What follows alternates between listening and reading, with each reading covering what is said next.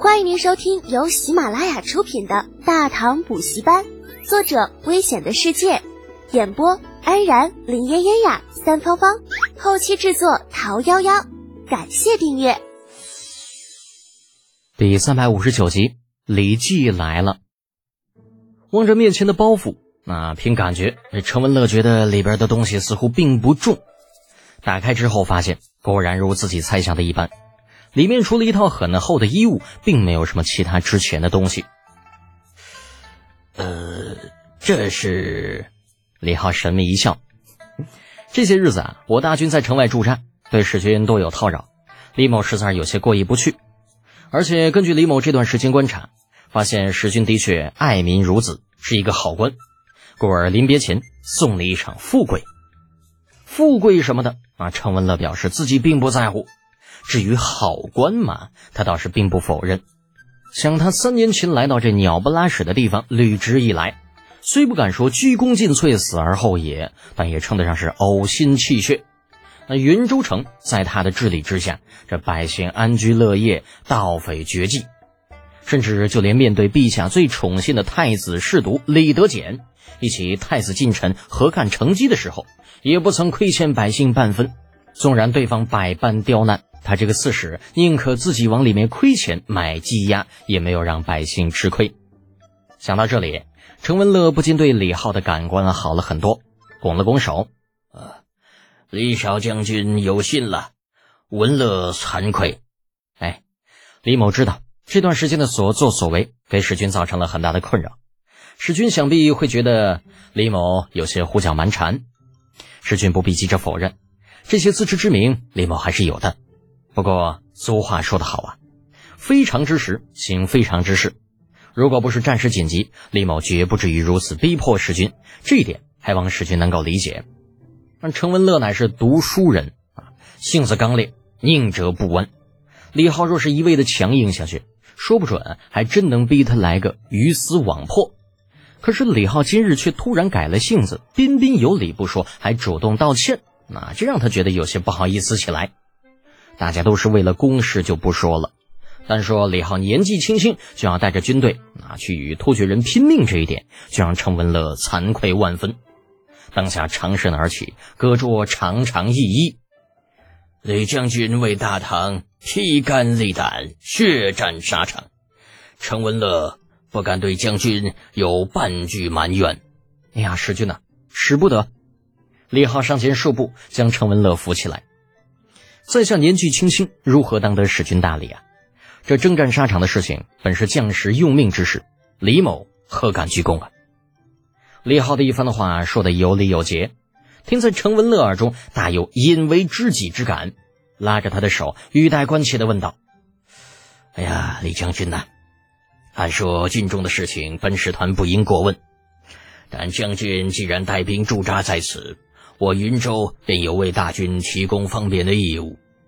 说到这里，啊，程文乐顿了顿，隔了一会儿才继续说道：“呃，不知将军可否告知本使，你所说的非常之时行非常之事，到底是怎么一回事啊？”哈，此事倒也没有什么不能说的。李浩笑了笑，不着痕迹把手从程文乐的手中给抽了出来，指着外面道。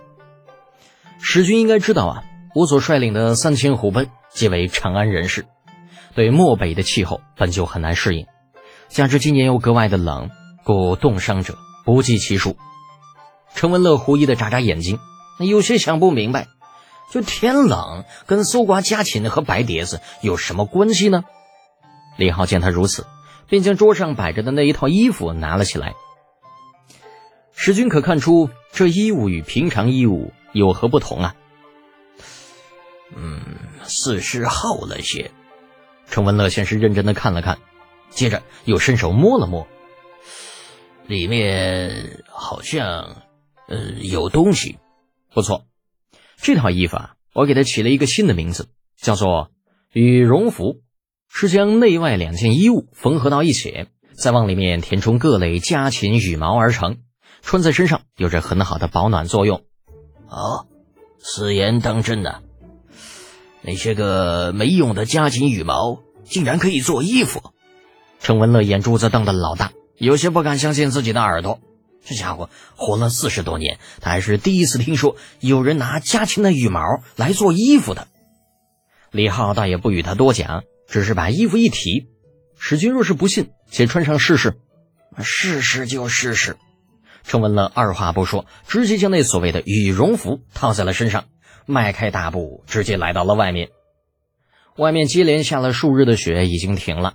寒风呼啸，卷起残雪，打在脸上，生疼生疼的。但就算如此，这陈文乐却并没有觉得身上有多冷。肆虐的寒风一个劲儿的在外面刮着，但是却吹不透身上那层并不怎么厚实的羽绒服。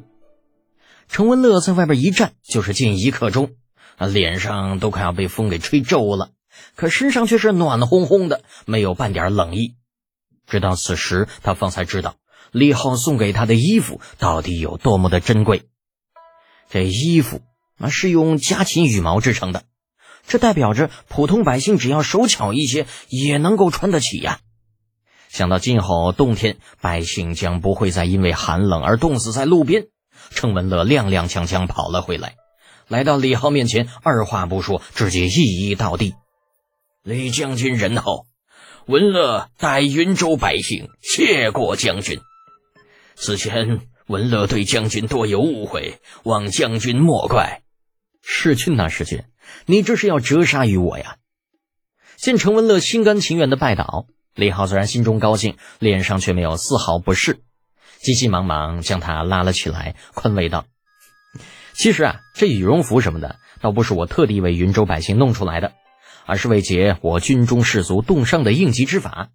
一切的一切，不过都是巧合罢了。”可程文乐哪里还肯听李浩解释嘛？只是一个劲儿的道歉。将军呐，文乐惭愧呀！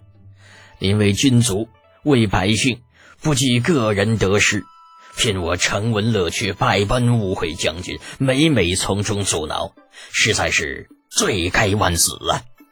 李浩也没有想到，这云州刺史程文乐竟是个性情中人，那也觉得如此忽悠他有些不好意思。强行把他拉起来道：“程使君若真的有心，那就请帮忙再收集一些家禽，可好啊？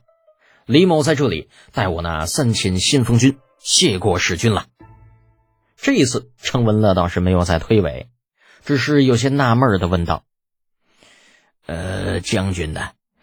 这衣服不是用羽毛制成的吗？将军为何一意要买家禽呢？”！李浩满脸黑线，铁柱实在忍不住了。嗯，你这三次是就怎地这多问题呢？不直接买家禽，难道还直接买羽毛不成啊？就没了毛，那些个秃毛的鸡鸭如何过冬？哎呀，这说的好有道理呀！